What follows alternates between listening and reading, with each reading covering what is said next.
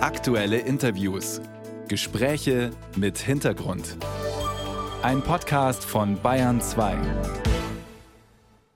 Heute vor 75 Jahren wurde in Amsterdam der Ökumenische Rat der Kirchen gegründet, auch Weltkirchenrat genannt. 1948 war das, also kurz nach Ende des Zweiten Weltkriegs. Damals war der Wunsch groß, Konflikte gemeinsam durch Verständigung und im Dialog zu lösen. Und Heinrich Bedford Strom ist uns zugeschaltet. Guten Morgen. Morgen, Frau Nete. Mehr als 300 Kirchen, mehr als 120 Länder. Wie kompliziert ist die Zusammenarbeit im Weltkirchenrat? Ja, das ist natürlich was sehr Besonderes, dass, äh, dass so viele Menschen aus völlig unterschiedlichen Kontexten zusammenkommen. Ich habe jetzt schon mehrere Sitzungen äh, leiten können. Das ist zunächst mal ein Riesenreichtum. Menschen eben aus aller Welt, die ganz unterschiedliche Perspektiven mitbringen, die aber gemeinsam zusammenarbeiten wollen auf der Basis unseres Glaubens. Da gibt es dann auch äh, heftige Diskussionen, aber das viel Stärkere ist doch das Verbindende. Und deswegen glaube ich, müsste man den Weltkirchenrat erfinden, wenn es ihn nicht schon gäbe. Denn wir brauchen in einer so gespaltenen Welt genau solche Kräfte, solche äh, Institutionen, solche Gemeinschaften, die eben für die Einheit stehen. Und deswegen wollen wir als Weltkirchenrat in all den Konflikten uns einmischen und wollen Einheit stiften, Einheit fördern, anstatt die Spaltung zu befördern. Ein großer Konflikt äh, ist ja der Krieg in der Ukraine. Die russisch-orthodoxe Kirche ist äh, die größte der Mitgliedskirchen und damit auch Putin-Unterstützer Patriarch Kyrill. Er hat nach Kriegsbeginn russische Raketen gesegnet. Wie passt so jemand denn mit seiner Kirche in den Weltkirchenrat?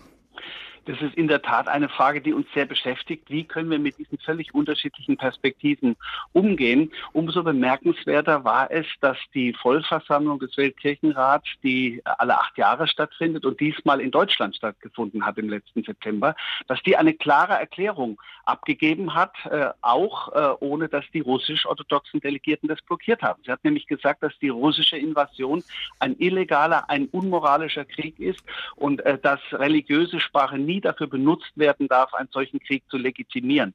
Das war bemerkenswert und deswegen äh, haben wir eine Basis dafür, dass wir als Kirchen versuchen, hier Türen zum Frieden zu öffnen. Äh, ich habe zusammen mit dem Generalsekretär Jerry Pillay äh, die Ukraine besucht. Wir haben mit den dort rivalisierenden orthodoxen Kirchen geredet. Äh, Jerry Pillay war in Moskau, hat mit der russisch-orthodoxen Kirche geredet und wir wollen einen runden Tisch zustande kriegen im Oktober, bei dem wir versuchen wollen, dass wenigstens die Kirchen näher sich annähern bei dieser Frage und endlich aus, diesen, aus dieser schrecklichen Spirale der Gewalt wir herauskommen. Allerdings auf dieser klaren Basis, dass die russische Aggression verurteilt wird. Also Sie denken, als äh, Vorsitzender des äh, Zentralausschusses des Weltkirchenrats, können Sie da vermitteln und etwas erreichen? Wir versuchen es. Wir müssen es versuchen. Es kann nicht sein, dass die Militärlogik das Einzige ist, äh, was die Diskussionen bestimmt. So wichtig es ist, die Ukraine in, ihrem, in ihrer Verteidigung zu unterstützen, so wichtig ist es aber auch, dass wir auch noch andere Wege finden. Und wer sonst, wenn nicht die Kirchen, könnte da vielleicht Türen öffnen. Wir wollen es versuchen. Der Erfolg liegt in Gottes Hand. Ihr Motto ist ja auch im Weltkirchenrat eine Allianz gegen die Unordnung in der Welt. Äh, wie kann man aber Ordnung in der Welt schaffen, wenn nicht mal die Kirchen untereinander überall Konsens hinbekommen? Jetzt Stichwort Ökumene, katholische, evangelische Kirche, kein gemeinsames Abendmahl. Zunächst mal muss man ja ganz klar sagen, dass in den großen Fragen, die die Menschheit beschäftigen, äh, der Weltkirchenrat hier mit einer Stimme spricht. Es geht um die Überwindung der extremen Ungerechtigkeit weltweit. Jeden Tag sterben 20.000 Menschen, äh, weil sie nicht genügend zu essen oder genügend Medizin haben, obwohl voll allem genug auf der Welt da ist. Da sprechen wir mit einer Stimme. Wir sprechen mit einer Stimme, wenn es um die Bekämpfung des Klimawandels geht. Äh, es äh, ist, wenn wir da Sitzungen haben, sitzen all die Menschen mit am Tisch, die die ersten Opfer des Klimawandels sind, obwohl sie kaum äh, zur, äh, zur äh, zur, zur Erzeugung dieses Klimawandels beigetragen haben. Äh, das äh, äh, gibt uns eine starke Stimme weltweit, weil wir in völligem Konsens sagen, dass wir eine grundlegende Transformation unserer Wirtschaft, unserer Gesellschaft in der Welt hinkriegen müssen, damit auch zukünftige Generationen leben können und vor allem auch die Menschen, die jetzt die Opfer des Klimawandels sind, etwa die Delegierten aus den pazifischen Inseln, deren Inseln versinken jetzt, die Heimat versinkt. Und wenn ich nach Hause Fahre, dann sitzen diese Menschen, die ich als Schwestern und Brüder bezeichne, wenn ich äh, äh die Predigt halte, dann sitzen die mit am Tisch, wenn ich mit Politikern oder Wirtschaftsmenschen rede. Sie haben jetzt den Klimawandel ausführlich angesprochen. Sie haben auch mal gesagt, wir bräuchten die Klimaaktivisten in der Politik. Ist Ihnen die Politik nicht radikal genug, radikal im Sinne von veränderungsbereit?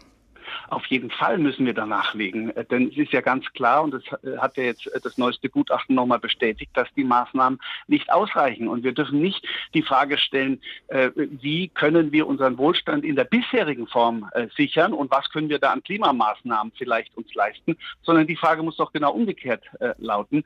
Was können wir, wenn wir einen fairen Anteil aller Menschen an den natürlichen Gütern zugrunde legen, was können wir, welches Budget haben wir und wie müssen wir unser Leben so verändern? Verändern, dass alle Menschen in Würde leben können. Das ist jedenfalls die Perspektive, die der Weltkirchenrat einnimmt, weil er eben die Menschen aus aller Welt mit einschließt und deswegen auch die Perspektive nie eine egoistische sein kann, eine nationale sein kann, sondern immer eine Perspektive sein muss, die die ganze Welt mit einschließt. Der Weltkirchenrat wurde heute vor 75 Jahren gegründet. Heinrich Bedford Strom ist der Vorsitzende des Zentralausschusses und natürlich noch Landesbischof der Evangelisch-Lutherischen Kirche in Bayern. Herr Landesbischof, vielen Dank für das Gespräch. Ja, vielen Dank Ihnen, Frau Neter. Einen guten Tag Ihnen noch. Ihnen auch.